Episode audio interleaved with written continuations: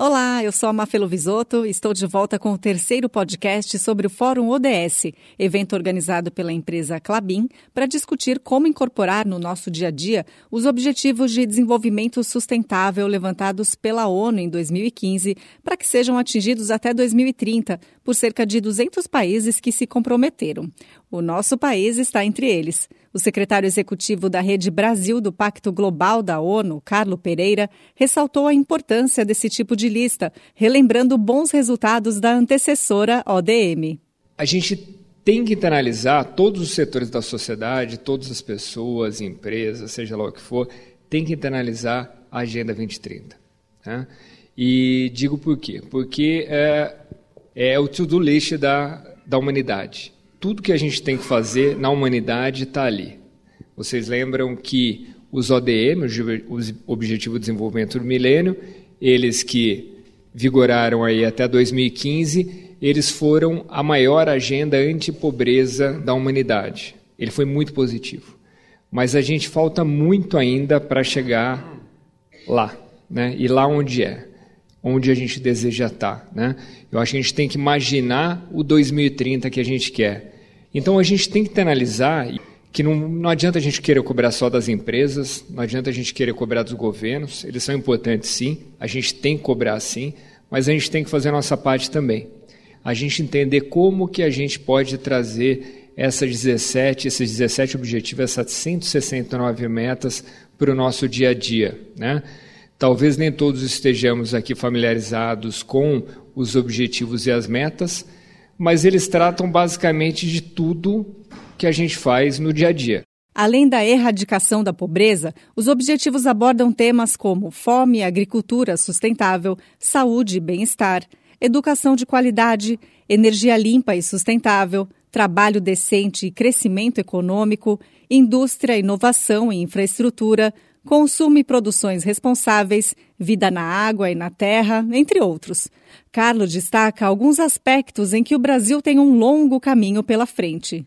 O ODS 6 trata de água e saneamento, que para o Brasil, principalmente, a gente está. É, os níveis são horrorosos, são ridículos. Né? Então a gente sabe, por exemplo, que 50% da população brasileira não tem esgotamento sanitário. Quando a gente vai para o ODS 13, a gente está falando de mudança do clima, e a gente sofre tanto com já os efeitos da mudança do clima. A gente está vendo a dita crise hídrica pelo qual o nosso estado passa. Crise hídrica é essa que dizem que passou, né? Eu acho que na verdade nunca passou, acho que ela chegou ali em 2012 mais ou menos e se instalou. Teve um pico 2012, teve outro pico 2015, Aparentemente vai ter um outro agora, mas está aí, está instalada. A questão de gênero, que é tão importante, a questão racial, que é muito significativa para o nosso país. Né? O Brasil ele tem 55% de negros e negras. Né? Esse número ele impressiona quando a gente vai para o mundo dos negócios. A gente está falando em 55% da população, certo? Mas quando a gente vai para executivos, a gente vem com um número então de 4,3% de negros e negras. Quando a gente pensa em negras, a gente está falando em 1,3%. É inaceitável. E só vou trazer para terminar esse ponto, trazer um, um, um, dado que me chocou bastante. Né? A gente vê a presença tão forte do negro nos Estados Unidos. A gente vê muito nos esportes, a gente vê muito nos negócios, a gente vê muito na televisão, a gente vê muito em todo lugar. E aí eu falei, bom, deve ter uma porcentagem similar ao que a gente tem aqui no Brasil. Eles são 13% lá. Isso me chocou tanto quanto os números daqui. Porque daí a gente vê a disparidade mesmo que a gente tem aqui no Brasil. Nós, como cidadãos brasileiros e do planeta, devemos tomar consciência e fazer a nossa parte, colocando os ODS no nosso dia a dia, seja em casa ou no trabalho, e assim teremos uma qualidade de vida bem melhor.